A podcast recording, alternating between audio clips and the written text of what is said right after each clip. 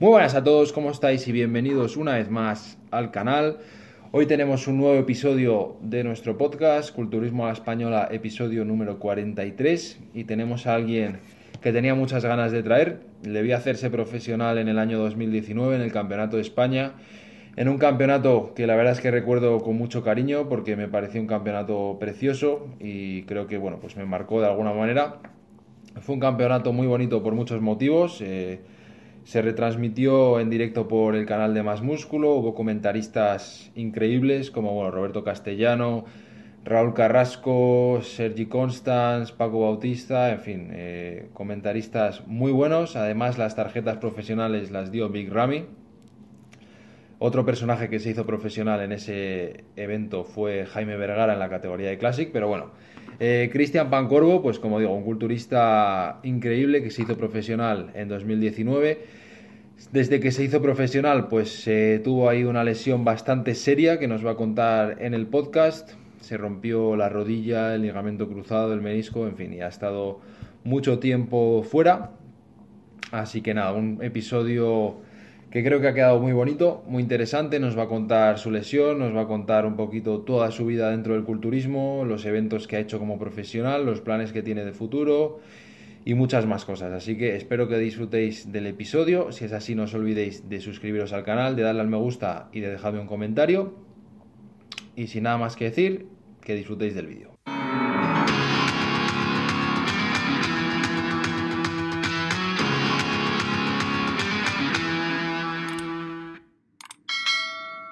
Primero, pues siempre me gusta dar la bienvenida eh, y dar las gracias por el ratillo, porque además, bueno, tú y yo llevamos ahí hablando dos, tres semanas. La semana pasada, ¿qué íbamos a hacer? Yo no me di cuenta de que tenía el tema de la quedada del equipo de Michel Pérez y bueno, pues llevamos ahí semanas, pero el caso es que tú tienes tu gimnasio, tienes muchas cosas que hacer y sacar un ratillo para hacer esto, pues te lo agradezco mucho.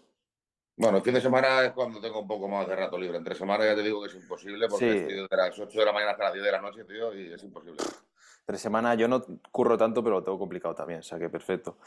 Y, nada, decirte que tenía muchas ganas de traerte. Eh, eres de los que tenía en mi lista inicial. Hay algunos culturistas que en mi lista inicial, cuando empecé a hacer este, este podcast, como que tenía pues 10, 15 que, que eran los primeros que se me ocurrieron, ¿sabes? Allí cuando empecé hace un año y pico y tú eras uno de esos. Y bueno, te digo por qué, porque el campeonato en el que te hiciste profesional, el campeonato de España, si no me equivoco, 2019, 19, ¿verdad? Pues ese lo vi, no sé si te acuerdas que lo retransmitieron por Más Músculo y hubo toda ahí, hicieron muchísimas personajes que estuvieron comentando, estaba Raúl Carrasco, Sergi Costa, estaba todo el mundo allí comentando. Y fue un evento, tío, que yo recuerdo como el que me acabó de, de enganchar a esto, ¿sabes? Y, bueno, pues ya te digo, o sea, tú eres como el tío que vi ahí, que el que fue el, fuiste el que ganaste, te dieron el tarje, que estaba Rami además, ¿no? Que te dio el carnet profesional. Me lo dio Rami, sí. Sí, señor, o sea que bueno, pues es, eh, tenía muchas ganas de, de este episodio y, y, nada, si quieres, lo que me gusta hacer es conocer a, a cada invitado, conocer un poquito la historia, conocer un poco eh, cómo llega el culturismo a tu vida, cómo lo descubres y, un poco conocer eh, el camino hasta, hasta donde estás ahora, hasta el momento que vives ahora. Sé que has tenido ahí unos problemillas que también quiero tocar, quiero indagar en ellos. Pero bueno, vamos hasta el principio de todo, el principio de tu carrera, el principio del culturismo y que nos vayas tú contando un poquito como quieras. Vale. Pues bueno, a ver, eh, básicamente esto me viene un poco de, de, cuna, de casa, ¿no? Mi, mi, padre siempre se ha dedicado al tema de, no a nivel profesional de, competir ni nada, eh, pero sí que toda la vida ha entrenado, mi madre y mi padre, los dos. Han sido gente de, gimnasio. Eh, entonces, bueno, yo de bien pequeñito pues, salía del cole, el gimnasio estaba al lado de mi cole, eh, me iba allí con ellos y mientras entrenaban, entonces yo lo veía entrenar, me llamaba mucho la atención, ya de bien pequeñito los físicos fuertes, los típicos postes de, de los gimnasios y, bueno, y el ratillo que echaba ahí, pues bueno, ya te digo, de, bien pequeñito, ha sido un poco por, por, lo que he tenido en casa, por mi padre, básicamente. Él me introdujo en esto y tal, y bueno, pues empecé a tontear un poquito como niño, a, entrenar un poquito, con 14, 15, 16 años, pero bueno, haciendo un poco el pavo en el gimnasio, porque era el rato que pasaba allí con ellos. Y luego ya, pues a partir, en plan en serio y tal, pues a partir de los 17, 18 años, a lo mejor es cuando ya me puse a entrenar con mi padre en serio, me dijo si quería, si quería eh, eh, hacer este deporte con él y empecé a entrenar con él. Fue mi compañero de, de, entrenamiento durante, durante mucho tiempo. de hecho, bueno, pues eh, desde el, bueno, desde decir el año, pero tengo 40 años ahora, pues con 17 y 18 años empecé a entrenar con él y, y hasta 2008 que fue cuando, bueno, pues me, empecé a, conocí a un compañero, eh, eh, me quedé en el paro, en un trabajo que tenía yo, me conocí a un compañero en un curso de de soldadura, pues, pues estos que te ponen del paro para, para buscar trabajo y tal, y este chico pues competía. Entonces, bueno, eh, un chico argentino, con él empecé a trabajar en, en, una sala de musculación, me introdujo un poco en el tema de la competición, yo esto no lo conocía y bueno, y ese 2018 me preparé con él, así como el que se prepara leyendo revistas y tal, y salí, salí a competir sin saber que era una federación, sin saber que era una categoría, sin saber nada. De hecho, con 78 kilos 400 debuté en un Open de Pedro Villa con Jimmy Atienza, Arturo Castañeda. sí, sí. O sea, sin saber nada, ¿no? Entonces, bueno, ya ahí ya es cuando ya un poco, pues, eh, quise descubrir un poquito de qué iba esto y, ya, pues, los nombres ya te iban sonando un poquito más. Y, me preparé en 2000, el 2008, hice como cinco Opens. Eh, ya le digo, yo con este chico, nosotros íbamos como aficionados, nos íbamos a Barcelona, nos íbamos a Madrid, nos íbamos a, a campeonatos Open, como no sabíamos ni siquiera ni qué era categoría, ni qué peso había que dar, ni nada, competimos ahí. Entonces, bueno, una bonita experiencia porque salía con 78, 80 kilos que hice los primeros campeonatos con esa gente, con, con ese año además estaba Jimmy Atienza intratable, que se lo llevaba todo, con Arturo Castañeda, Julio Portés, Isco Serra, Juan Miguel Sanz, bueno, gente de esta, de esta quinta. La época dorada del culturismo español. Sí, sí, sí, además campeonatos guapos, porque eso eran los Open de verdad, ya habían antes, eran los Open guapos, los que llevamos tiempo en esto, sabemos que esos Open eran los que, los que además daban dinero, daban pasta. Quiero recordar que, que, Jimmy se llevaba entre 5 y 8 mil pavos por cada, por cada Open nacional, ¿sabes? Que, que eso ahora hoy en día no, no lo ves. Impensable, impensable. Claro. Y luego nada, eh, ya me quise meter un poquito, competí ese año de 2008 y luego en 2011 eh, me puse en manos de Juan Antonio Beitia.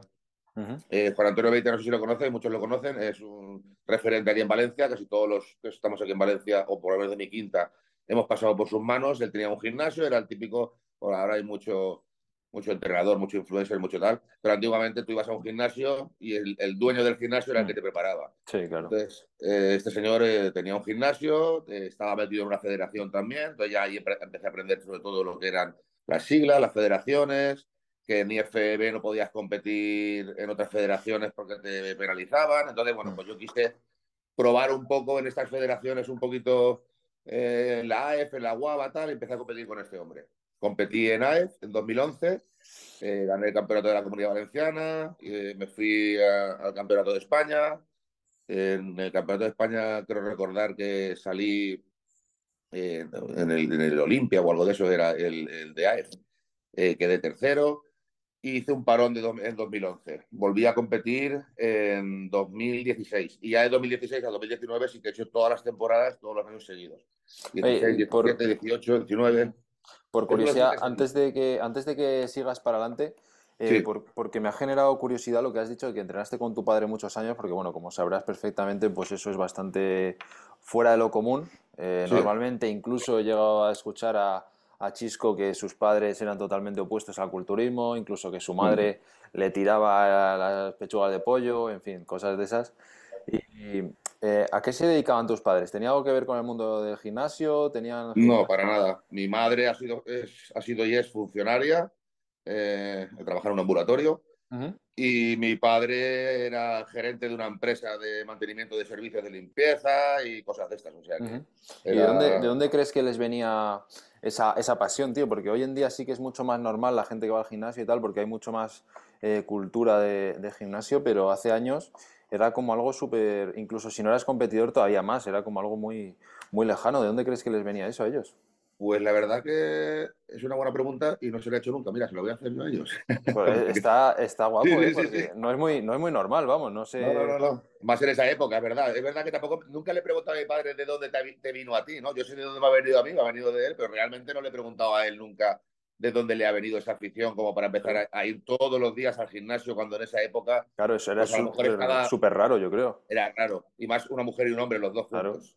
¿Y les, les, molaba el culturismo de competición? ¿Lo seguían o era como...? Sí, porque a ver, igualmente... Eh, en esa época, pues por lo mismo, ¿no? En el gimnasio donde entrenaban aquí en Mislata, en Valencia, el hombre que regentaba el gimnasio, su hermana competía en fines acrobáticos, y a raíz de conocer a esta chica, que era la dueña del gimnasio, también habían ido a campeonatos a, a, verlos. Pero bueno, campeonatos que se hicieron por aquí cerca, por la comunidad valenciana y tal, que competiera la chica. Sí que habían ido a algún campeonato a verlo, pero nunca habían tenido a lo mejor ese mm, de competir, ¿sabes? No. De hecho, me lo he saltado, que voy muy deprisa. En 2012 eh, preparé a mi padre yo para competir. Yo competí en 2011 y en 2012 yo preparé a mi padre, que él nunca había competido, y le animé a competir. Eh, lo preparé, salió en máster de más de 50 años, eh, lo preparé y ganó el campeonato de la Comunidad Valenciana, nos fuimos a Sevilla y quedó cuarto en el campeonato de España. Joder, qué bien. Eh, y bueno, fue una experiencia muy bonita porque al final, pues, él, él, me introdujo en esto, pero nunca llegó a competir y yo lo llevé a una tarima, ¿no? Entonces también estuvo, mm. también estuvo bueno eso, sí. ¿Y por qué crees que no, bueno, supongo que tampoco lo sabes, pero por qué crees que no se llegaron nunca a animar ninguno de los dos hasta ese momento?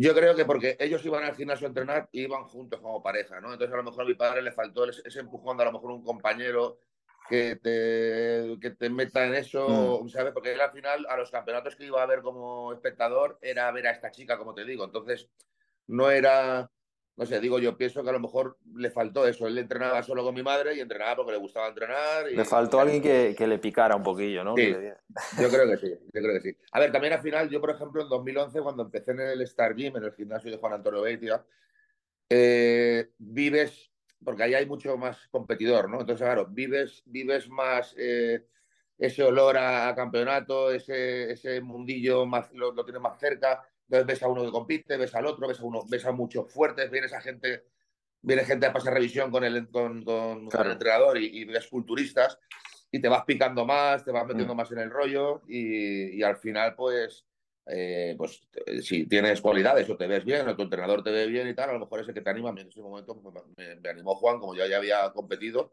me dijo de salir y, y bueno, y, la verdad que muy bien, muy contento con esto muchos años mm. y, ya te digo, hice el parón ese, en 2012 lo, preparé a mi padre, paró, luego en 2016 retomé otra vez la competición yo, y yo quería de alguna manera, a ver, no sé si fue inteligente o no, pero yo no quise competir. Yo, en 2008 empecé en la IFBB, pero como te digo, porque no sabía de siglas tampoco ni nada, ¿no? Eh, conocí a Emilio Martínez en, ese año porque era el, bueno, el director o el delegado, lo que sea, de, de la comunidad valenciana. Sí.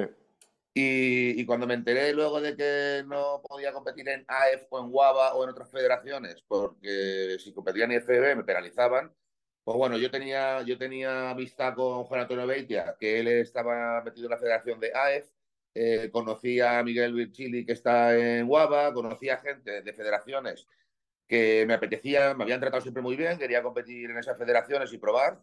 Y bueno, de alguna manera también antes de dar el paso al IFB, pues quise hacer un poco de currículum, por así decirlo, ¿no?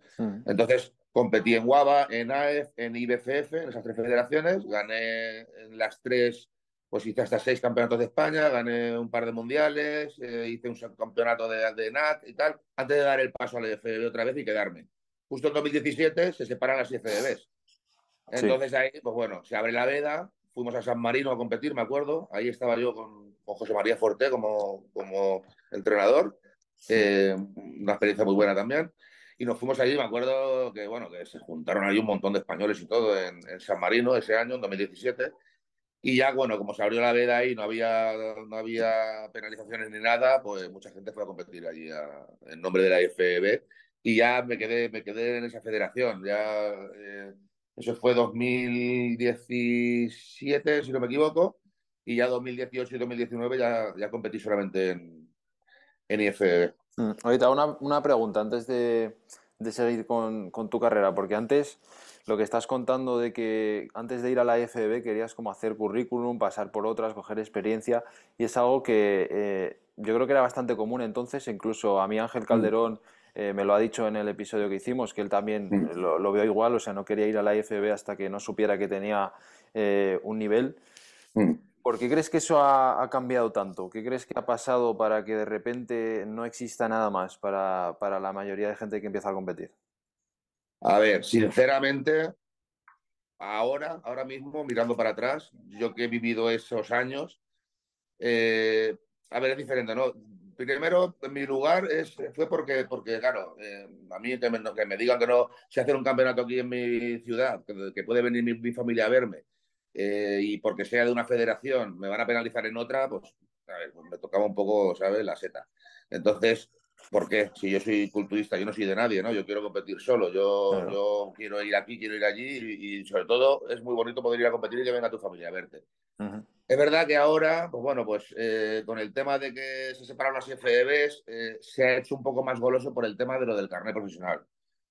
Eh, al final, antiguamente tú no, y, y porque haces campeonatos internacionales, ¿no? Entonces, creo, creo que la gente eh, tiene una posibilidad ahora que antes no teníamos, porque yo, por ejemplo, para ir a un mundial, ya sea con la federación que sea, tenías que hacer un regional, tenías que hacer un nacional, tenías que ir al mundial con la selección para hacer un internacional.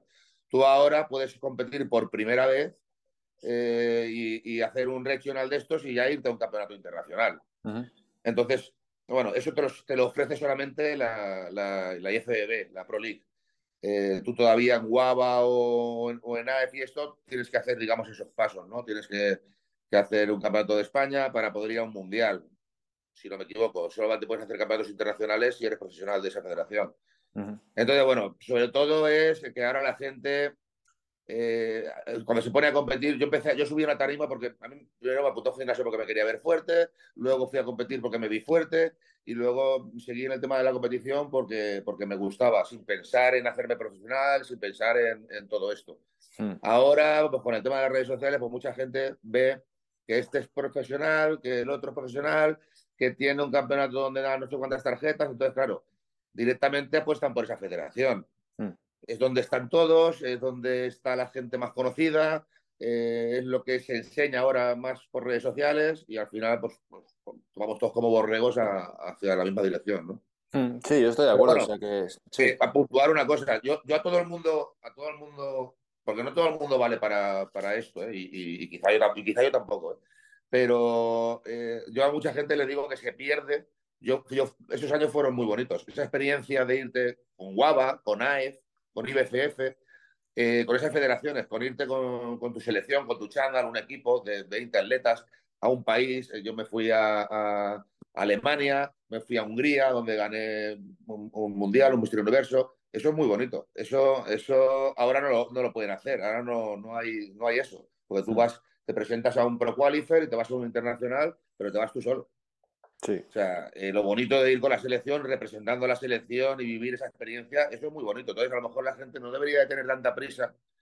Y esto que hizo Calderón, lo que he hecho yo, que hacíamos muchos antes, de, arrancar en otras federaciones, eh, digamos, más, más inferiores. Bueno, sí, sí, sí, sí en cuanto a Yo he visto, bueno, han pasado todos, Peter Molnar, yo competí con Peter Molnar en profesional en Guava y habían otros atletas, que no te sé decir los nombres, que estaban fuertes de la hostia también. Entonces, que nivel hay en todos los lados. Lo que pasa es que eso se ha perdido y eso es muy bonito. Yo a los chavales del gimnasio se los digo, digo, tío, preséntate a esta federación, ves con el mundial, vive la experiencia, haz esto y luego ya coges nivel, te vas quitando un poquito el rollo y tal y cuando quieras salir en la otra federación, pues ya intentas pelear por tu ansiado carneo o por lo que tú quieras.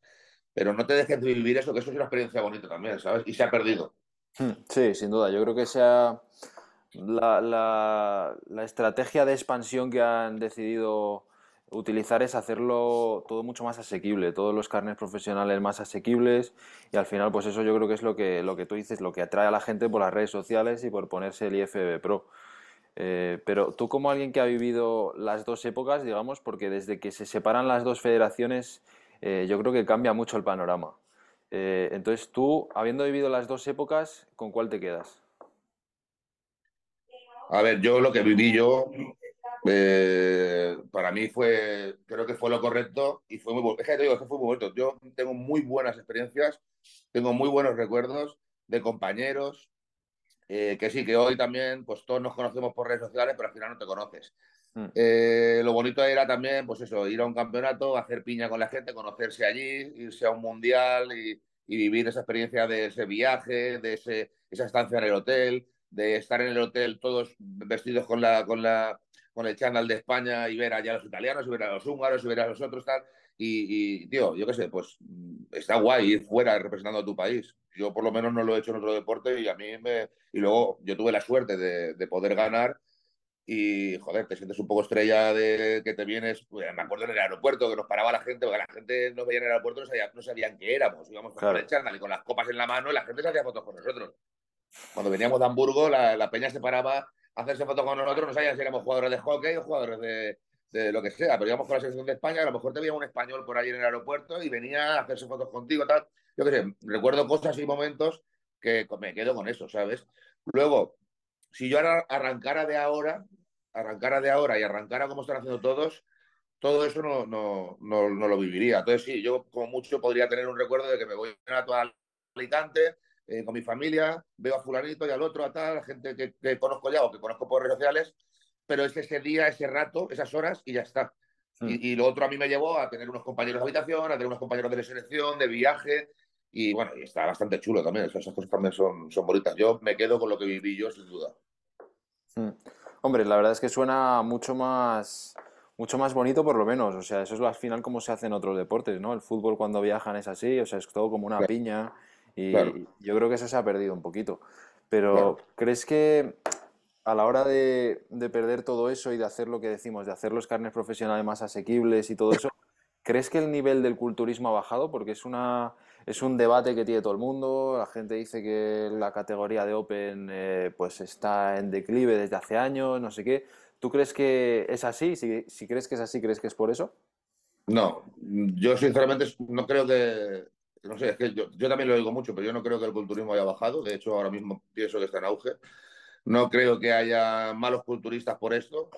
Eh, lo que pasa es que al final están, están yendo todos al mismo sitio, los buenos y los malos, ¿vale? Entonces, antes eh, muchos pensaban como yo y, y- claro, a ver, esto es- estará bonito o feo decirlo, pero hay culturistas que destacan y culturistas que están de relleno, ¿vale?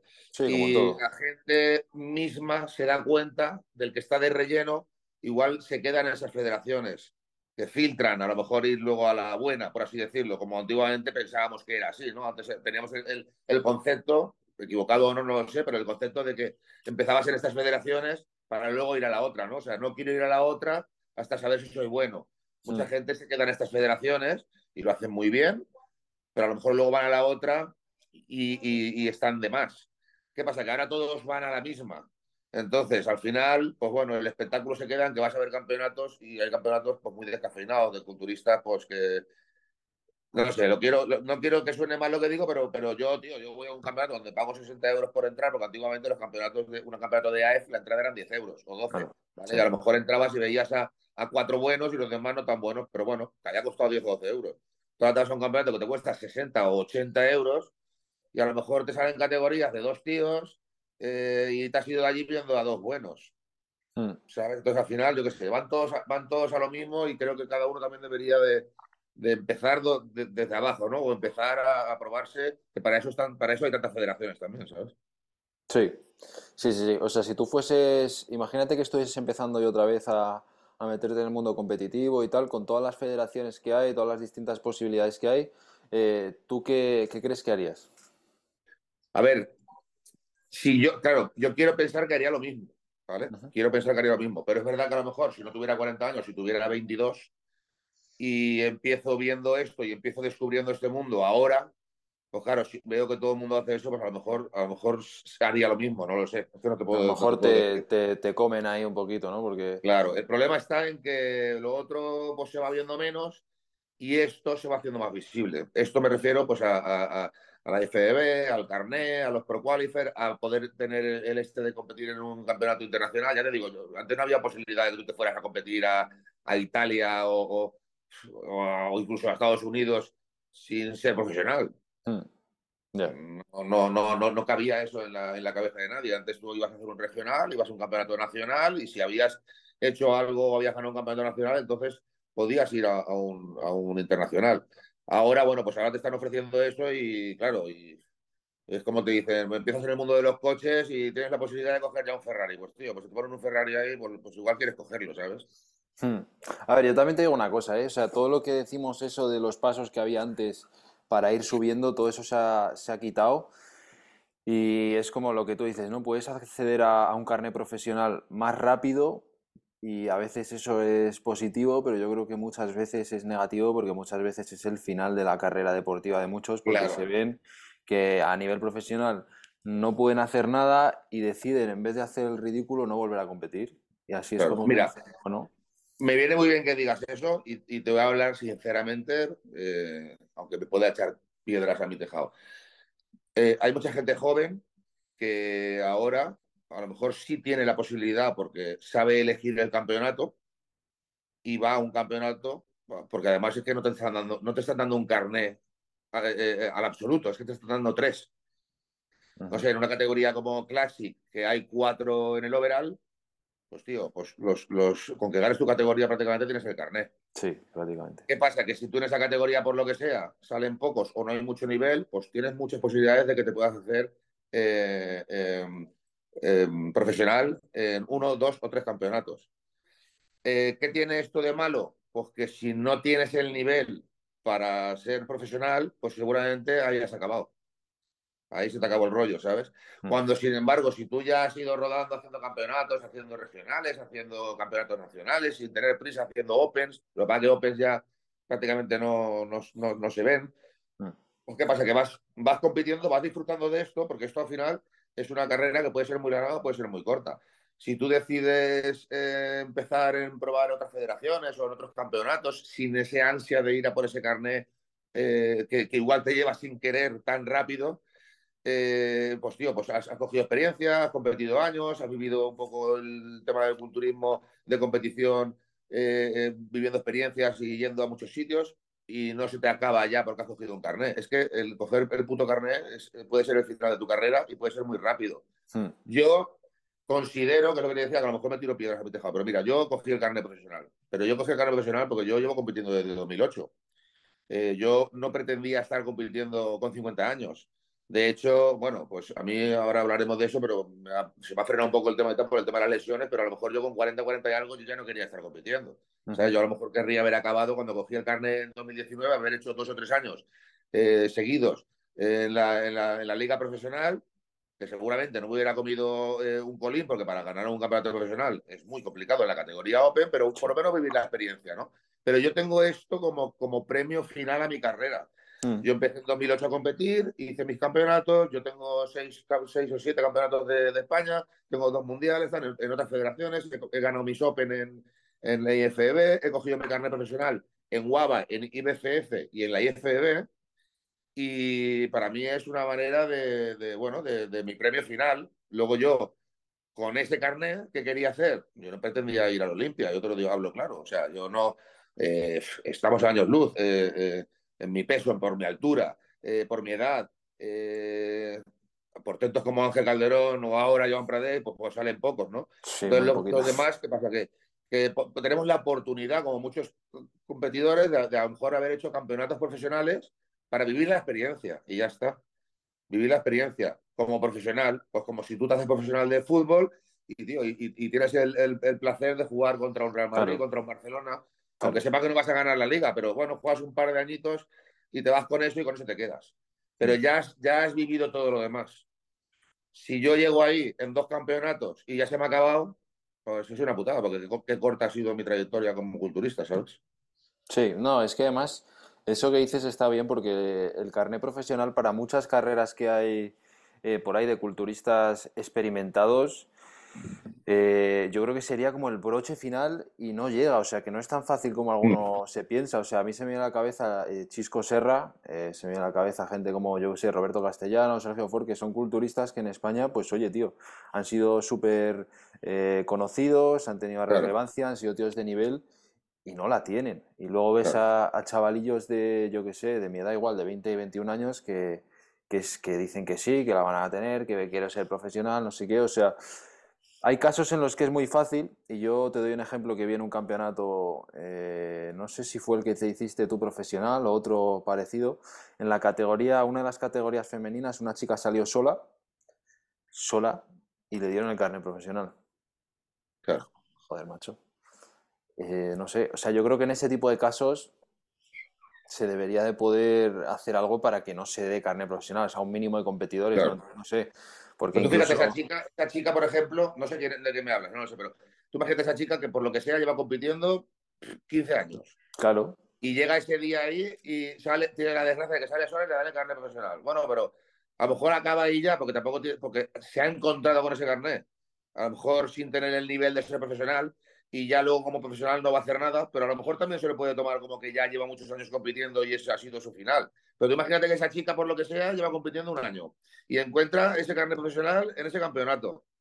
Y se encuentra con ese carnet profesional y con que no tiene el nivel como para ser profesional. Y que se le ha acabado ya. Y ya ha competido. Se le ha no- acabado. Claro. se le ha acabado, porque es que la opción, que, la opción que tienes si lo ganas muy rápido no tienes el nivel es tirarte años, tío, años en volumen, intentando ahí mejorar. Y yo creo que hay poca gente que aguante tirarse años en volumen sabiendo que estás años luz de, de la gente con la que te vas a medir. No sé cómo lo ves tú.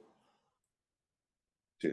Es muy complicado. Mira, yo, por ejemplo, en mi caso, yo mido 1,71. eh, lo máximo que he dado en competición han sido 104. Bueno, este último campeonato que hice son 106, pero bueno, 104, 106 kilos. Mm. Y, y- y- y te estás todavía muy por detrás de gente que es un poquito más alta que tú y te saca 10 kilos, que en tarima se ven de la hostia 10 kilos. ¿Vale? Entonces, ¿qué pasa? Que es muy complicado, es muy complicado eh, dar con la categoría. Por ejemplo, Ángel es perfecto Sí. para una categoría, ¿no? Te pongo un extremo y otro, ¿no? Pues Ángel es perfecto para la categoría 212. eh, por altura, por, porque tiene una, una amplitud de clavícula brutal, porque es un tanque y es perfecto. Eh, por ponernos un poco ahora en Open, ¿quién podría ser perfecto para esa categoría? Pues Joana ahora viene apuntando que para esa categoría es un tío que, que porque es muy pesado, tiene una estructura muy buena, pero claro, es muy difícil eh, eh, tener un, un tío perfecto para, para, para una categoría Open Mm. porque son muchos kilos y o eres un tío grande o eres un tío pesado o en la línea de competición se te ve pequeño y, y te, no te vas a comer nada, ¿sabes? O sea, al final es muy, muy complicado. Y luego lo que dices tú, volumen, ya. El volumen es muy jodido, ¿eh? El volumen, estar a volumen es muy jodido. Sí, sí, sí. Y pelear por, por coger kilos es, es muy jodido. Y luego, pues bueno, pues depende de la edad que tengas, el tiempo juega en contra tuya también. Ya, ya eso también hay que planteárselo. No, no, es, no es lo mismo tener 25 o 30 años y, y estar ahí a tope para coger kilos que ya tener mi edad, por ejemplo, que a mí me cuesta ya más eh, el sentarme a comer, el, el- bueno, es- cuesta, cuesta todo un poquito más, cuesta todo un poquito más. Mm. Sí, no, eso, eso sin duda, pero bueno. El caso es que el tema de las de los carnés los, lo intento hablar siempre porque es un tema que a la gente eh, le mola y el tema de las federaciones también es un tema como que está siempre ahí eh, que a la gente le gusta debatir y tal, y que si los precios son caros y que si la NPC y la otra tal, no sé cuál, pero bueno, no me quiero tampoco meter ahí, simplemente era cubrir un poquito. Y nada, si quieres volvemos a donde estabas contando de tu historia competitiva, no sé por dónde ibas, pero bueno, si Sí, quieres... a ver. eh, bueno, como te dije, eh, em, llegando a 2000, de 2016 a, do- a 2019, que fue cuando hice ya del tirón. Además, me acuerdo que competía. A mí me gustaba competir y yo competía, me cogía a mi mujer y nos íbamos em, a hacer las dos temporadas de tres federaciones a la vez. Yo competía en AF, en WABA y en IBFF y me, me cogía en mayo y me hacía los nacionales de las tres, los internacionales, los, mundiales de las tres federaciones. Llegaba a septiembre y volví a hacerme la temporada de las tres federaciones. Eh, pero, pero además, el rollo de irme a Barcelona desde Valencia, eh, competir y volverme para hacer un campeonato de España y a lo mejor a las dos semanas tener otro campeonato de España en otra federación. Yo, yo competí, esas 2016, 17, 16, 17 y 18, hice las dos temporadas de las tres federaciones. Y en 18 sumé ya Open de campeonatos Open de, de la IFBB. Y ya me quedé en IFBB. 2019 me preparé para competir. eh, se dio la oportunidad de que en el Campeonato de España daban un carnet profesional eh, al ganador absoluto. Y, bueno, y me planteé salir ahí y salir en Rumanía. En Rumanía además era porque íbamos, yo estoy con Fran Spin y íbamos muchos atletas de Fran. Eh, competía Ángel en profesional en Rumanía y competía Madelman, competía, bueno, competía bastante gente. Kim Ángel, competía bastante gente. Eh, que éramos todos del mismo equipo y hicimos, cogimos todos el mismo hotel y tal, y era un viaje que estaba chulo. Entonces yo dije, bueno, pues lo intento, salgo en el campeonato de, España y nos vamos luego a Rumanía, y ese año era, era más, era la segunda temporada, era octubre. Digo, hacemos esos dos campeonatos y, descansamos un poquito y, a coger kilos y tal. Y se dio la suerte de que en el campeonato de España cogí el carnet. Yo debuté luego en Rumanía porque lo tenía todo pagado, porque si no yo a lo mejor hubiera parado ya pero lo tenía todo pagado, hablé con Fran y dije, tío, pues sabes lo que te digo, que voy sin presión ninguna, voy a disfrutar, voy mm. con vosotros, me veo al lado de esta gente, vivo la experiencia, competí con Cedric Milan. Eso te iba a decir, eso te iba a decir ahora. Que competí con Lucas Oladio, competí con, mucha gente ahí y me vi al lado de ellos y, y, vi que me faltaba trabajo ahí, pero vamos, que había que coger kilos como un cabrón. Entonces, bueno, pues me sirvió para verme para disfrutar, para pasar un fin de semana de puta madre, para mm. competir con esa gente. Y luego, pues ya eh, tenía el focus en, coger kilos y, ser competitivo en esa federación. Pero ya te digo, mm, bueno, a lo mejor ahí sí que a lo mejor después de un campeonato y después de la trayectoria que llevaba, yo iba a ir cogiendo kilos a lo mejor un poquito más rápido. Eh, tuve la desgracia que en marzo el, 6 de marzo me rompo la rodilla, me rompo ligamento cruzado, menisco interno, externo, me, deshago la rodilla. Y empieza el 13 de marzo el tema del COVID. Me paran la operación me operan para abril, mayo, por ahí me operaron. Eh, bueno, pues me fui a la mierda de peso, lógicamente. No podíamos salir de casa.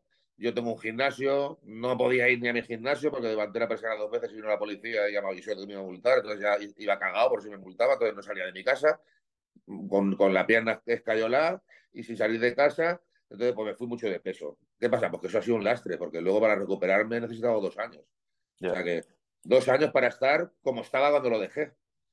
¿Qué pasa? Que también me quedó la espinita de que, de que le dije a mi mujer, digo, es que me ha quedado la espinita de como de que, eh, coño, quiero, quiero competir un poco y hacer un par de campeonatos en, la liga profesional porque he cogido el carnet y ni siquiera he podido competir, ¿no? Y me preparé este año eh, para competir. Y joder, a una semana de competir me, se infecta la muela, me tienen que operar de urgencia, cinco horas de intervención para quitarme la muela, me tuvieron que raspar hueso, tenía infección, luego la cara así. Me pusieron corticoides, me pusieron antibiótico, claro, inflado de cojones. ¿Y qué pasa? Que cuando me quité la, medicación y empecé a hacer la descarga, me fui a kilo por día. A kilo por día, a kilo por día. Eso sí, salí más seco que la hostia. Creo que estaba más seco que ninguno allí, pero, pero claro, salí con 103 kilos. Y se suponía que íbamos a salir con 110. 108, 110. Entonces eh, me fui. Al, ya que estaba liado, pues al siguiente campeonato eh, cogí un poquito de rebote, un poquito más de peso, salí con 106, pero igualmente no entré ni en el top 10. O sea, fíjate que ahí vino, bueno, vinieron, habían seis Olimpias. Estaba eh, el el que ganó este, ¿no? el, inglés este que ganó, eh, eh, estaba los italianos, el ¿En cuál? ¿En el de, en el de, en el de Italia? No, no, aquí en, el Alicante, en el Big Man. En el Big Man estaba. Yo salí en el, Europa Pro y en el Big Man. Joder, si se lo cubrí yo. Estaba Brett Wilkin. Estaba. estaba... los dos italianos, el Presti y el Musila. Sí, habían cinco o seis Olimpias, ¿sabes? y estaba Pablo Llopis también, como español, que además también quedó en el top 10, que iba muy bien. Y nada, y no, no, no entrené en el top 10. Entonces, hostia, sinceramente, ahí me di una hostia de realidad, ¿sabes? Ahí, ahí sinceramente sí que dije, ¡buah! Eh, no tenía que haber salido, por lo que me pasó, pero quise salir porque no sabía, tío, me, eh, vino también que, hemos sido padres en esa, en esa temporada, o sea, me pilló la preparación eh, que nació mi bebé, que me tiré en el hospital una semana, eh, con lo que es la dieta de competición en el hospital, me pasó lo de la muela, tal, eran muchos inconvenientes y lo normal es que no hubiese salido. Pero claro, ya siendo padre y todo el rollo, yo no sabía luego lo que iba a pasar, no, sé, si iba a aguantar a la siguiente competición. Digo, tío, yo salgo y luego ya veremos, ¿sabes? Pero bueno, sí, salí, me lo pasé muy bien, estuvo muy, muy bien, siendo que a ver, siendo realista, yo vengo de una trayectoria que, me ha salido siempre bien las cosas, que siempre he ganado, y no hacer top 10, me toco los huevos, la verdad. ¿Qué quieres que te diga? No, no. Por mucho que te lo pases bien, no es lo que quieres, ¿sabes? No, no es lo que quiero. Yo competir para eso, no. Entonces me, me preparo con tiempo y, y, cuando esté preparado saldré. Y si no estoy preparado, no saldré, no pasa nada, ¿sabes? Porque mm. yo al final tengo un gimnasio, disfruto de entrenar, disfruto de competir, pero yo no voy a competir para no ser competitivo, ¿sabes? Entonces, si a mí a la lesión me ha hecho perder este tiempo y y no me ha dado tiempo a recuperarme y tal, pues si no estoy recuperado, lo que tengo claro con lo que me ha pasado ahora es que si no estoy preparado no saldré. Yo salir por salir no voy a salir. El día que salgas porque me veré preparado y aún viéndote preparado a ver lo que pasa. ¿Qué peso tienes en mente que te gustaría empezar la próxima preparación? A mí me cuesta mucho coger peso. Me cuesta mucho, pero también es verdad que yo me, tapo muy poco. ¿no? Yo subo, lo máximo que he subido ha sido 116 kilos y en los reportes yo voy con el abdomen marcado, marcado no de competir, pero llevo el abdomen marcado, llevo las piernas cortadas, no se me embuten, entonces no cojo kilos de ponerme gordo, no tengo ni una puta estría en el cuerpo, no, no soy de coger mucho peso y luego bajar mucho. Entonces lo que cojo lo cojo bien y luego no tengo que perder tanto, ¿no? Pero claro, como, como gustarte te gustaría coger lo suficiente como para salir con 110. Yo creo que a lo mejor con 110 kilos, con mi físico, con mi, con mi estructura, pues a lo mejor se me podría ver bien. Mm. Pero es muy complicado, es muy complicado el tema del peso, que, bueno, pues que eh, un peso en el que a mí me gustaría salir y verme bien con 110 kilos, me gustaría verme en tarima, claro, que, creo que con 110 kilos me podría ver muy bien. Es lo que teníamos en mente y no conseguimos por lo que me pasó, ¿no? Entonces, bueno, haber competido con 110 kilos, como hubiera gustado para ver por mi altura en ese peso cómo se me ve. Yo creo que lo bueno, por así decir, que pueda tener yo es que siempre he salido con una buena condición, eh, un físico duro, rocoso y rajado, y lo malo a lo mejor es que me cuesta mucho coger, coger peso, coger kilos. Pero es verdad que, bueno, luego pues a lo mejor tampoco tengo que perder tanto, ¿no? Porque coger a 140 kilos para luego perder 40, pues a lo mejor tampoco... no, es mi, filosofía eso tampoco. Y te hago una preguntilla, bueno, sobre las lesiones, porque me parece interesante. ¿Cómo fue el tema de la rodilla? ¿Fue entrenando? ¿Fue una caída? ¿Fue cómo fue? Fue de la manera más tonta, macho. Nos fuimos a cenar mi mujer y yo al restaurante de un amigo, que era el aniversario, y pusieron luego, estuvimos cenando, yo no bebo ni nada, pero ese día me tomé dos copas de vino con mi mujer. Eh, estaba sentado en un taburete y me levanté del taburete al suelo para bailar con ella y había, no sé si se habría derramado un cubato o algo en el suelo o lo que fuera y pisé, me resbalé, me fui de lado y me rompí la rodilla, tío, de la manera más tonta. De la manera más tonta. Imagino que también la rodilla a lo mejor la tendría cascada, porque si no a lo mejor esa hostia no me la doy así si no la tengo ya algo cascada, pero bueno, yo no tenía dolor ni nada, no siempre son... de, lado y, se, me, partió. Siempre son cosas así las lesiones. ¿eh? Yo recuerdo a Evan Centopani, supongo que sabes quién es, que se reventó toda la rodilla también, pero además fue más serio porque se le desprendió el cuádriceps de, del tendón y tal, y fue saliendo al jardín a coger unos tomates, tío, que se resbaló y se reventó la pierna, ¿sabes? Siempre son... Siempre son cosas... Yo recuerdo eso, tío, flipé, porque claro, yo, iba con ilusión de prepararme para el siguiente campeonato después de haber cogido el carnet. Eh, eh, ya te digo, eso fue en octubre, me la rompí en marzo, entonces yo estaba en periodo de descanso. Eh, en marzo, además, el 1 de marzo era mi cumpleaños, entonces, bueno, pues me cogí esa, esa, esa, esa parte después del de marzo y es cuando íbamos a empezar a tope ya con el tema de la preparación y tal, porque quise descansar un, par de meses.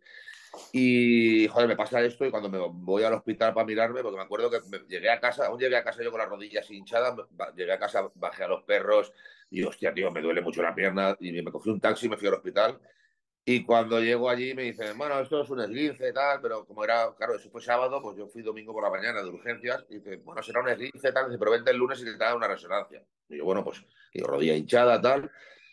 Llego el lunes y me coge el, médico la rodilla, me hace así una maniobra con la rodilla y me hace, vale, esto es rotura de ligamento y menisco, tal. Digo, ¿cómo rotura? Dice, sí, sí, esto hay que operar, tal. Hostia, hostia. Y me siento ahí y, bueno, recuerdo que digo, ¿Cómo que hay que operar, tío? No me lo podía creer. Digo, me cago en la puta, de la manera más tonta, macho.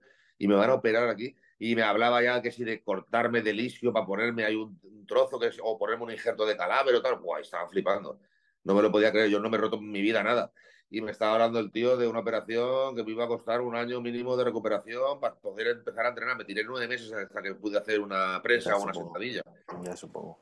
O sea, que fue un palo, fue un palo. Hmm. Y a nivel, bueno, a nivel anímico supongo que es jodido porque además, bueno, siendo un, un deportista profesional no es lo mismo que si le pasa a una persona así normal, ¿sabes? Porque al final vives de o compites, eh, utilizas tu cuerpo y al final pues el deporte pues siempre jode más, pero ¿cómo, cómo lo llevaste esos, esos nueve meses que no podías entrenar? ¿Cómo, ¿Cómo te sentías?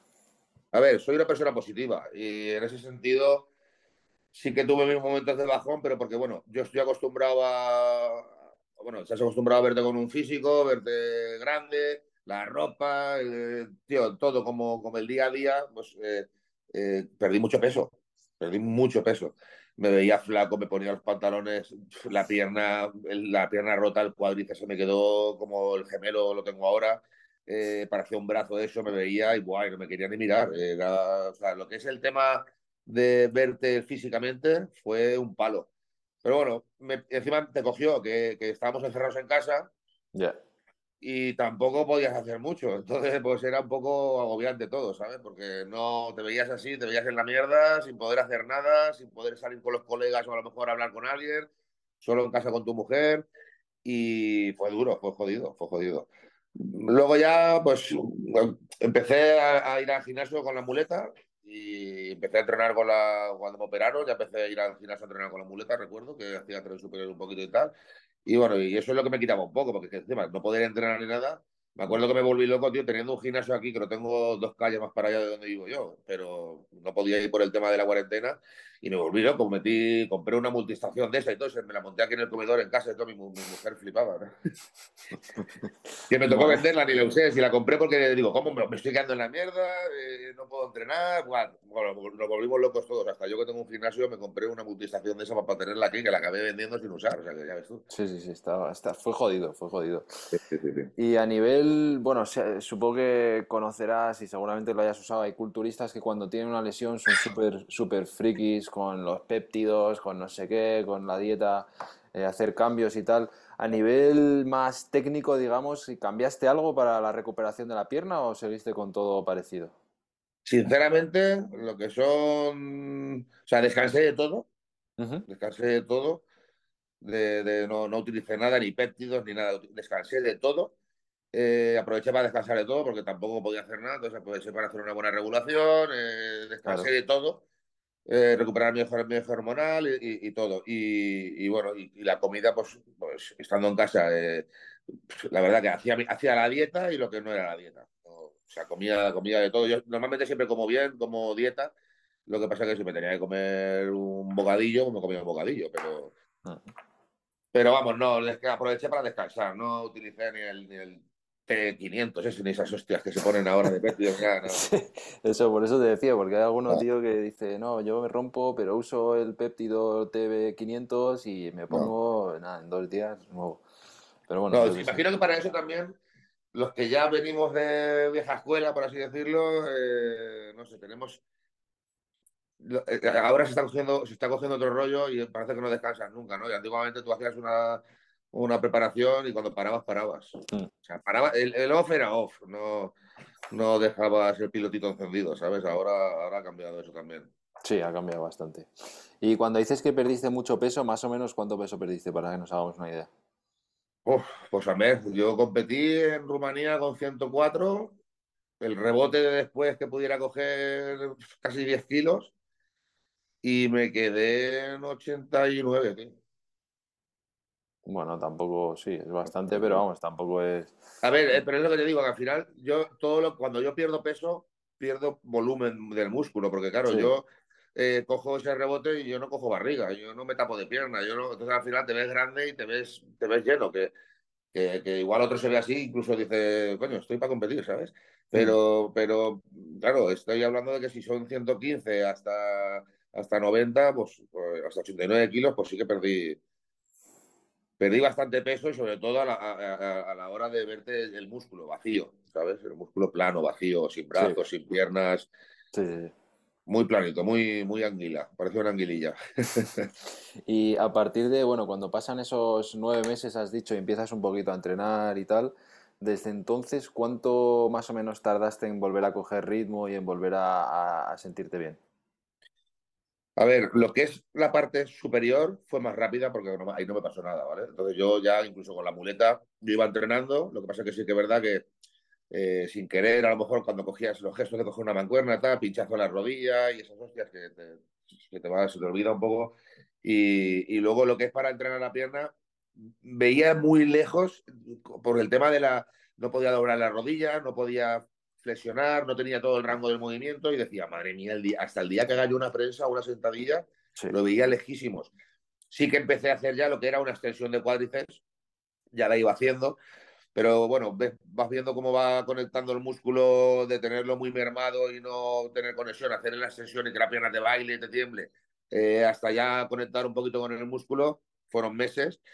Y ya te digo, yo creo que fueron nueve meses, quiero recordar, tengo el nueve ahí clavado porque creo que fueron nueve meses hasta que yo me he metido bajo de una prensa. Y hoy por hoy, yo ya no hago sentadillas libres, lo hago ya, yo voy a, voy a máquinas, voy a lo cómodo. Tengo, me faltan los dos discos del final de, de, la espalda, de la lumbar, me faltan, directamente no tengo discos, o sea, no es que tenga hernias, es que me faltan dos discos, entonces eh, tengo mucho problema y dolor de, de espalda. Joder. Entonces yo no me meto debajo de una barra para hacer sentadillas libres ya hoy por hoy, ¿sabes? Entonces yo me meto eh, maquinitas, hago prensas y, y, máquinas de estas. De, han sacado una máquina ahora que hace sentadillas con un cinturón, una Bell Squad. Mm. Sí, está guapa. Y, y, te vas adaptando un poquito porque yo ahora pues, no, no tengo que. Mi manera de entrenar ya no es la de cuando empecé, que era hacer el burro, hacer básicos y hacer estas cosas. Yo ahora ya tengo una masa muscular creada y ahora yo tengo que buscar eh, hacer ejercicios un poquito más analíticos. Está claro que tienes que hacer fuerza también, pero lo que no voy a hacer es ir al gimnasio a joderme. Lo que tengo que intentar es, claro. es aguantar y buscar ejercicios que ya te digo, sentadillas y eso, todo guiado, todo en máquina y al final también te crece la pierna. Sí, no, no, sin duda. ¿Y cómo es eso de que te faltan dos discos, tío? Sí, sí, pues yo toda la vida con dolor de espalda, que tenía un, hace mucho tiempo, me hicieron una resonancia de estas y me dijeron que tenía protusiones y ya nunca más me hice nada y yo tenía mucho dolor, pero dolor de quedarme enganchado y todo si me siento en el sofá metido a levantar, hago desde voy a mear y hago la evolución de, del sofá al baño, hago la evolución del mono al hombre, ¿sabes? Voy enchepándome hasta que me pongo recto y llego al váter. Y sobre todo cuando estoy frío, la espalda, la parte baja, que es la que te dobla en el sofá, sí. esa me revienta. Y entrenando, mi mujer me dice, entrenando no te duele, hostia, pues entrenando estás, estás activo, estás... Estás caliente, sí, estás sí, caliente, no, no, te enteras, claro. Pero luego sí te enteras, ¿sabes? Y claro, ya, ya, llegó un momento que ya tenía mucho dolor y mucho pinchazo, mucho, mucho quemazón ya en la zona, y dije, tío, voy a hacerme una resonancia para ver realmente cómo lo tengo hoy por hoy. Y le, me recuerdo que le digo al médico, me dice, guau, esto tal cual, le digo, pero tengo hernia, y me dice, no, pero fíjate que aquí tienes eh, un disco con la, con la almohadilla, con esto, aquí tienes desgaste y aquí ya no tienes tal, digo, o sea, que tengo hernia. Y él nota, claro, que no tienes hernia, que no tienes discos, que te faltan los dos discos del final, que no tienes ni hernia, una hernia es un desplazamiento de la vértebra, tú no tienes discos, no tienes... Entonces, claro, eh, eh, el quemazón que tengo es porque roza directamente el hueso con el hueso de la columna y, y, no, y no tengo los dos discos del final, me falta. Entonces, ¿qué me protege? Pues, pues la musculatura, la musculatura es lo que me hace... Me dijo, tener el glúteo fuerte, el abdomen fuerte, todo el core, el perímetro abdominal es lo que te protege y no hagas el cabra, no hagas el capullo de meterte debajo de una barra con 200 kilos porque te vas a, a reventar, porque cuanto más te chafe, claro, además tengo una máquina de inversión en el gimnasio, esto que te dan la vuelta para... Mm. Y, y, me ponía ahí y me dolía más, claro, porque eso es para estirarte, para que se te eh, nutra la almohadilla y le entre líquido y, claro, si yo no tengo, lo que me hacía me estiraba cuando salía de la máquina y me iba al suelo de rodillas. Joder, chaval. Claro, claro. Entonces, bueno, pues, pues lesiones que tienes ya, yo llevo toda la vida entrenando, entonces son, son cosillas que te van saliendo. ¿Y eso no tiene solución o es simplemente ahí...? Te puedes operar, pero yo soy joven para operarme. Claro. Eh, o sea, bueno, soy joven para operarme. Eh, mentira, porque si eres mayor no te, cuando no te operan. Eh, digamos que puedo vivir con... No tengo un dolor como para que... Si, a lo mejor si dejara de entrenar estaría jodido. Sí, yo sí, puede ser. Cuando he parado es cuando más me he dolido, ¿sabes? O sea, lo que tienes que hacer es seguir entrenando, pero con conocimiento. Hmm. Sí, bueno, y a partir de que empiezas a hacer prensa, poder entrenar un poquillo y tal, ¿cómo han sido eh, ese, ese tiempo hasta que has vuelto a competir? A nivel mental, sobre todo, pero también a nivel físico, ¿cómo has vivido el, el volver a recuperar ese, ese físico? Pues bueno, a ver, una vez ya empecé a hacer piernas, una vez ya pasó el primer año, esto fue en 2020, y claro, sí. con el tema de lo del COVID nos hemos clavado dos años prácticamente. Sí, sí. Entonces, el primer año nada, el primer año nada, no, no tenía ni pensado en volver a competir, no, no, tenía pensado cuándo volver a competir ni nada, solo pensaba en recuperarme. El segundo año ya empecé a verme físico, eh, ya mejor, ya recuperado, pero quería volver a... O sea, yo si salía a competir quería salir mejor de lo que había salido la última vez, no quería salir ni igual ni un poco peor, ¿no? Entonces, bueno, pues eh, con Fran eh, haciendo preparaciones y tal, pues eh, alcanzamos ya un peso, 200, 200 digo, 114, 115 kilos, en una condición buenas, como siempre, sin irme de, mucho peso. Y, ya viéndome en ese peso, pues decidimos, decidimos plantear el tema de la competición, de volver a competir. igualmente, si, tengo que ser honesto, a mí Fran incluso me decía de, de, alargar un poquito más eh, para, para, para, estabilizar un poquito más ese peso. Porque claro, no es llegar a 115 y decir ya tengo 115, ¿sabes? Es mantenerlo, mm. Claro, entonces sí que ahí yo a lo mejor tuve un poco más de prisa, pero por lo que te digo, porque me nació la chiquilla, quería competir, luego no sabía si iba a poder, si no iba a poder, me veía con el físico, me veía con el peso, me veía motivado y quise, y quise competir este año y me pasó encima toda la mierda que me pasó con lo de la muela y tal, ¿no? Que a lo mejor si hubiese aguantado así hasta el año que viene, pues a lo mejor hubiese sido mejor.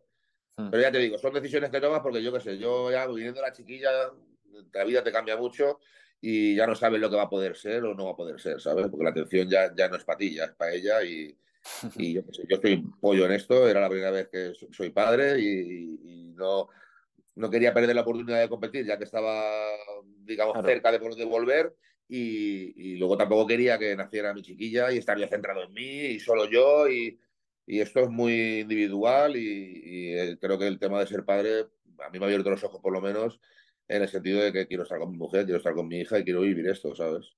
Hmm. Entonces quería sacarme el tema de, competir ya y quitarme la espinita, centrarme ahora en lo que me toca, que es, ser padre, ser un buen padre, es mi negocio, y seguir creciendo, seguir entrenando, y bueno, ya veremos más adelante, eh, todo irá.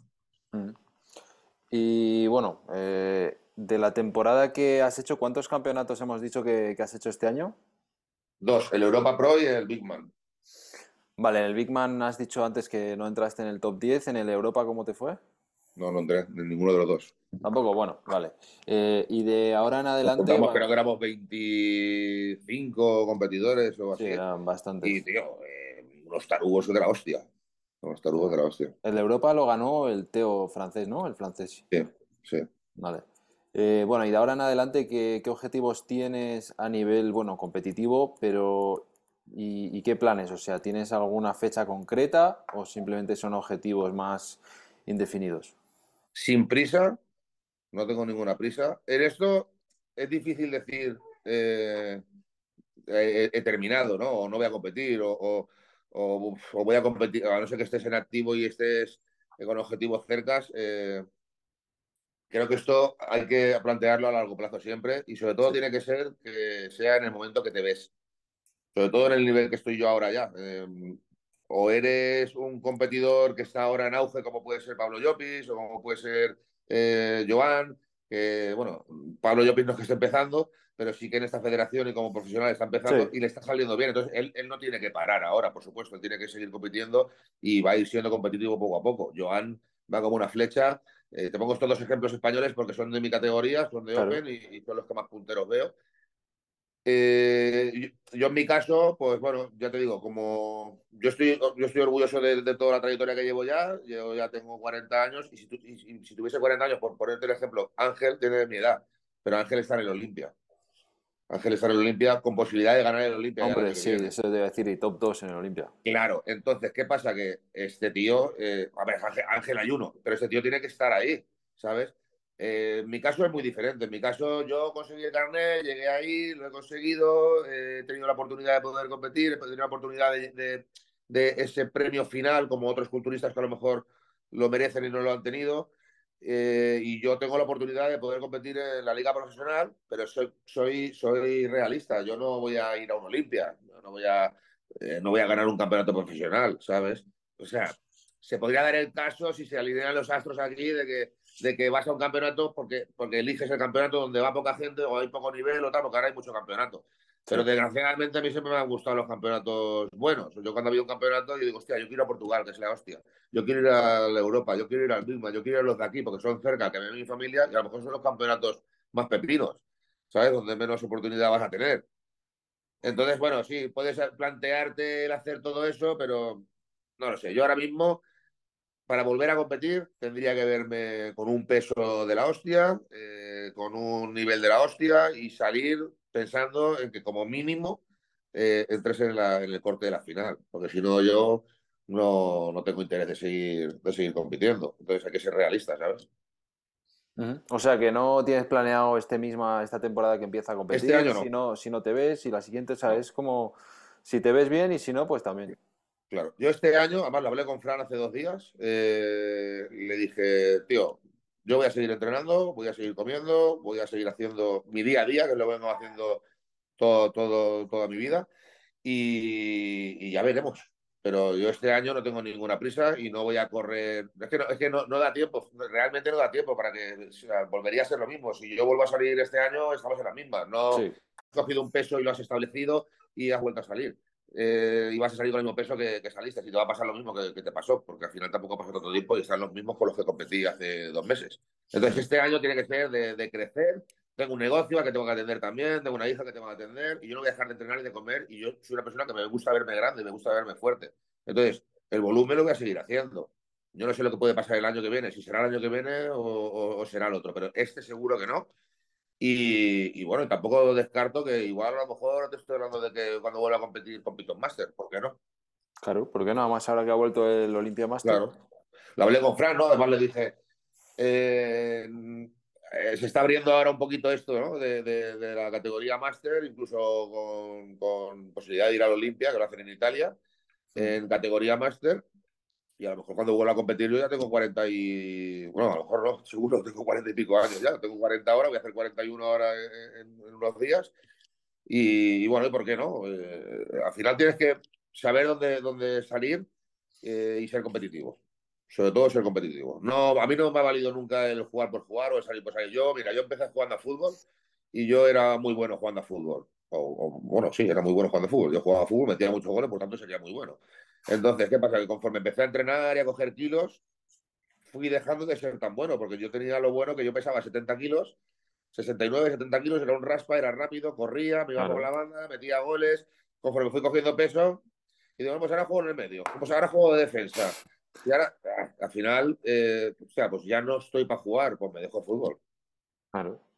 Y me dediqué al culturismo, ¿sabes? Entonces, esto al final es lo mismo. Pues si sales ahí y ves que ya no estás en tu lugar, pues bueno, pues a lo mejor tienes que buscar otro lugar. Si quieres sí. seguir haciendo esto. Sí, sí, sí, estoy de acuerdo. Y no y... pasa nada, ¿eh? No, no, no pasa nada y hay que aceptarlo porque, joder, eh, no, no, no, es nada malo el ir cumpliendo años, joder. Claro. Y ya ves, hay gente de incluso 50, 51 como es Kamal que están ahí todavía, ¿sabes? O sea que... Pero bueno, es que, de esos, es que, de esos, hay... Eh, de esos hay dos o tres, pero... Dos o tres. Y bueno, te quería también preguntar, ahora que estabas ahí hablando un poquito sobre, sobre Fran, porque bueno, pues yo creo que es el preparador sin duda número uno a nivel nacional y a nivel internacional, yo creo que está ahí arriba. Mm. Y bueno, pues tú llevas con él bastantes años, no sé cuántos, pero bueno, si quieres por contar un poquito eh, la manera en que él eh, enfoca un poquito el entreno, la comida contigo, porque he hablado con varios atletas de Fran y por lo que voy escuchando es como alguien que sabe tanto que no es que tenga una manera concreta, súper... Esa es la manera que, que, lo hace él, ¿no? Sino que con cada persona se adapta y a lo mejor cada persona te cuenta algo distinto. Entonces, por saber un poquito cómo es, cómo es contigo. A ver, Fran, en mi caso, por ejemplo, por cercanía, bueno, pues yo eh, tengo un trato a lo mejor más cercano eh, porque, bueno, pues eh, donde yo vivo, a donde vive eh, Calderón o donde vive Fran, no tenemos más de, más de 40 minutos de distancia entre unos y otros. Entonces, eh, yo con Ángel tengo amistad hace muchos años, eh, también con Fede, con Fran también desde 2011 que nos conocemos, es preparador mío desde 2018. Bueno, pues se, se, dio así, ¿no? Yo siempre he dicho que si, si yo tuviese que elegir a un preparador, eh, hubiese sido Fran, ¿vale? Porque desde 2011, como te digo, eh, empecé a ver que todos los atletas que sacaba los sacaba con un punto de la hostia, secos, en una condición muy buena, lo veía muy cercano, lo veía un tío muy campechano y me molaba, me molaba ese rollo y, y, bueno, sobre todo que está aquí al lado, que si tengo que quedar con él para hacer una revisión no es lo mismo que A mí el tema frío de enviar online y de que Mm. no te vean o tal, pues bueno, para mí siempre me ha parecido, cuando yo vengo de, de prepararme con el dueño del gimnasio, por así decirlo, ¿no? Entonces Claro. me veía todos los días. Claro, Yo he buscado un poco eso. Yo, mis preparadores han sido Juan Antonio Beitia, porque era el dueño del gimnasio. Luego fue José María Forte, que me ayudó durante un año, porque el hombre se ofreció y, y- y me brindó su ayuda, y yo súper agradecido y tal, porque en ese momento no tenía, no estaba, me estaba preparando yo solo. Y, y luego pues tuve la suerte de, de dar con Fran en, en- recuerdo que fue en Italia, que a través de un amigo pues hablamos y tal, y me puso en sus manos desde 2018. Y bueno, y a mí lo que me gusta de Fran es eso, que, que yo tengo contacto con él, no es un contacto frío de un correo electrónico, tal, yo hablo con él por WhatsApp, le llamo, quedamos, eh, se acerca, baja al gimnasio de, de Ángel y cuando baja pues me puedo acercar allí a verlo, o viene a mi gimnasio, o, o- entonces la cercanía sobre todo. Luego la manera de trabajar, pues se, ad- se adapta bien al final a, Te dice lo que tienes que hacer, por supuesto, todo lo que tienes que comer, pero si no es de que, no, tienes que comer esto y esto es lo que hay. O sea, mira, Fran, tío, a mí yo no puedo con la avena, me da muchos gases, me duele la barriga, me da... Pues tío, pues se adapta, te lo cambia. Eh, tema competición, eh, si, ha, si ha podido estar, siempre ha estado, y si no ha estado, ha estado pegado al teléfono. Yo recuerdo en Italia este último campeonato, son las 2 de la mañana y le estoy pasando reportes de vídeos. Y el tío tiene faena, que el tío tiene muchísima gente. Sí. Y a lo mejor ese día estaba compitiendo solo yo ahí, ¿sabes? Y está pendiente. Mm, eh, yo en ese aspecto no tengo queja ninguna. Entonces, con él la verdad que, que el, el trato muy bien y, y como preparador muy bien. No tengo, o sea, nada, todo palabras buenas. Luego, eh, cuando hemos hecho quedadas o lo que sea, ya te digo, toda la gente te va a hablar bien porque es, es un tío eh, muy campechano, muy cercano y al final es un amigo. Mm. Sí, eso es lo que dice, lo que decís la mayoría, vamos. Claro. Es súper cercano. Es que eso al final yo creo que es lo importante. Mira, yo tengo un gimnasio y yo eh, preparo gente para verse bien, para competir, para lo que tú quieras, pero yo lo que, lo que busco es que esa persona tenga esa atención. Entonces, cuando me preguntan, eh, ¿y cómo trabajas? Le digo, yo quiero verte, yo quiero hablar contigo, yo quiero que me mandes un WhatsApp, te contestaré cuando pueda, pero yo quiero que tengamos un contacto cercano y quiero estar cerca de ti para que tú, si tienes duda de, ¿puedo comer esto? ¿Puedo cambiar esto otro? ¿Puedo? Porque creo que esa es la manera de que tú estés cómodo. Mm. ¿sabes? Y sentarme contigo y, y- y- y estructurar una alimentación que, que te sea cómoda de hacer. Porque si yo te digo cómete un pimiento a las 8 de la mañana, pues a lo mejor tú me vas a decir que la dieta ya no la hago, no sé, por ejemplo. Entonces al final es, ¿te gusta esto? ¿Te gusta esto? ¿Te gusta esto? Y estructurar sobre eso y hacértelo cómodo para que lo puedas hacer. Porque si no, lo vas a dejar de hacer, lo vas a dejar de pagar, vas a dejar de hacer tu preparación, vas a abandonar. Si te lo hago cómodo, vas a seguir conmigo, vas a ver cambios. Yo al final el trabajo que hago, del tiempo que pierdo, lo veo reflejado en que, en que en ti hay un cambio. Entonces, al final, creo que los que de verdad triunfan eh, son los que están al lado de, de sus atletas y de, y de su gente. Mira, tienes el ejemplo ahora, por ejemplo, con Fede, con, con Joan. Mucha gente, yo conozco a, a Fede, y, conozco a Joan, pero bueno, conozco más a Fede. Y claro, la gente me pregunta, o sea, tío, ¿y Fede tiene el nivel para llevar a un tío así? Es que el nivel es que, que tengas el conocimiento, que lo tiene, y que estés con esa persona y que vayas con él y vayas a su casa y estés pendiente de él y que vayas a acompañarlo al campeonato y. Y eso no tiene precio. Ujú. Eso no tiene precio. Luego puede ser un tío muy bueno y, y que yo te, te hable y esté a punto de salir al campeonato y no me hayas mandado los cambios. Sí, que eso pasa también. Claro. Mm. Entonces, en ese aspecto creo que, que todos coincidimos en que Fran en ese aspecto es, es un amigo y, y creo que eso, entre otras cosas, y por supuesto los conocimientos que tiene, que siempre está aprendiendo, siempre está eh, evolucionando, es lo que lo diferencia de, de los demás. Sí, pues buen consejo para la gente que igual esté buscando preparador y no sepa eh, en qué fijarse, pues mira, eso es una, una buena cosa porque la mayoría siempre te dice, no, los conocimientos, la ciencia, tal, no sé qué, pues bueno, hay, hay más cosas, no es solo, no es solo eso. Pero bueno, mira, última pregunta que siempre me gusta hacer es sobre el tema de proyectos o cosas que tengas dentro del mundo del culturismo. Como has dicho, pues tienes un gimnasio, tienes algún sponsor por ahí, entonces, bueno, pues que la gente sepa eh, las cosas que tienes, cómo te pueden eh, ayudar, ir a verte al gimnasio, bueno, pues las cosillas que tienes por ahí dentro del mundillo. A ver, eh, sponsor, estoy con Big desde hace ya también cuatro o cinco años. Eh, el tema de, la suplementación, pues bueno, pues con ello lo tengo cubierto desde entonces. Tenemos un código promocional también, como vosotros en Más Músculo, para que la gente pueda, que pueda comprar a través de, la web. A ver, yo es que el tema de redes sociales y todo esto, yo es que tampoco es que tengo mucho tiempo y no, no, es que lo mueva mucho, la verdad. mucha gente me da caña con eso, pero tío, yo me, levanto a las 7 de la mañana y a las 8, 8 y media estoy en el gimnasio ya. Y desde que llego, yo tengo mucho trabajo presencial. Entonces, tengo tengo que llevar el negocio, tengo que llevar el gimnasio, tengo que llevar entrenamientos personales y salgo a las 10 de la noche. Eh, entonces, no tengo tiempo de estar grabándome. Hay veces que me pongo, eh, mucho tiempo he grabado entrenamientos, pero es que a lo mejor hay mucho tiempo que estoy entrenando solo. Entonces, yo cuando estoy entrenando, estoy entrenando. Entonces, no me puedo, no me puedo permitir el lujo de estar eh, grabando mi, mi, vida, ¿no? Entonces, el tema de la suplementación de venta online y tal, pues bueno, yo tengo también un código de descuento, tengo tal, pero a lo mejor no lo muevo mucho porque al final mis clientes que más tratos son los que vienen al gimnasio y ahí tengo suplementación, tengo una tienda. Entonces yo ahí les vendo mi suplementación. Entonces tengo un gimnasio donde tengo una tienda de suplementación, entonces llevo el gimnasio, llevo la tienda de suplementación, llevo entrenamientos personales, el gimnasio lo tengo en Catarroja, en Valencia, y es un gimnasio personalizado. Eh, desde que abrí el gimnasio en 2017 me quise de, por así decirlo, diferenciar de lo que, de lo que hay ahora. Yo siempre he defendido el gimnasio de barrio, gimnasio eh, donde yo me he criado, donde éramos una familia, donde vas a entrenar y siempre somos los mismos y es tu zona de ocio al final. Entonces tú sales de trabajar y es donde vas a entrenar, eh, al final sales a cenar con esa gente, eh, son tus amigos, es tu familia. ahora los macrogimnasios estos de la hostia, los que van a entrenar ahí son números, no son personas son números. Ahí eh, igual vas una, aunque vayas siempre a la misma hora, igual no coincides con la misma gente nunca. Entonces, yo quise hacer un gimnasio personalizado. ¿Qué quiere decir esto? Pues que eh, de momento que entras, se te hace una atención personalizada. Siempre tienes un monitor allí, este yo un compañero que tengo, y se te hace una rutina, se te hace una dieta, se está encima de ti, se te dice cómo hacer los ejercicios, siempre tienes a alguien allí para preguntar.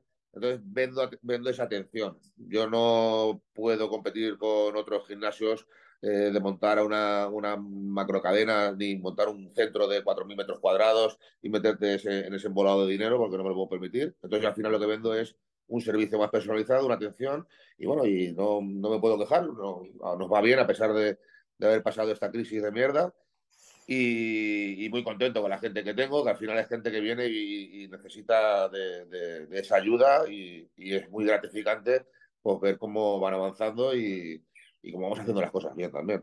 Entonces, bueno, peleando por, el negocio. Negocio tengo el gimnasio y sponsor tengo ahora mismo eh, a Big. Y poco más. Perfecto, tío. Y te quería, bueno, preguntar, porque me he acordado ahora, según estabas eh, hablando eh, de que hace unos años puede ser que tuviste de compañero de entreno a Jorge Tabet. Sí. claro, él, es de, Valencia, entonces, cuando él... ¿Cómo fue? ¿Cómo fue?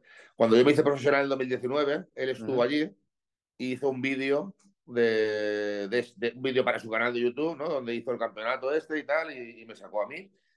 Y luego coincidimos en el gimnasio de Ángel, que él venía con Mauro y acababa de contratar los servicios de Fran.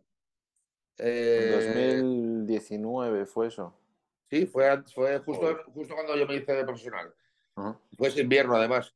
Eh, sí, porque fue. Nos contactamos, no, nos conocimos allí, contactamos por teléfono y tal. me dijo de venirse a entrenar a mi gimnasio un día y conocernos. Y vino y entrenamos un día a pierna, me estaba preparando yo, fue justo la, semana de después de hacerme profesional yo, porque a la siguiente o a las dos siguientes tenía yo lo de Rumanía.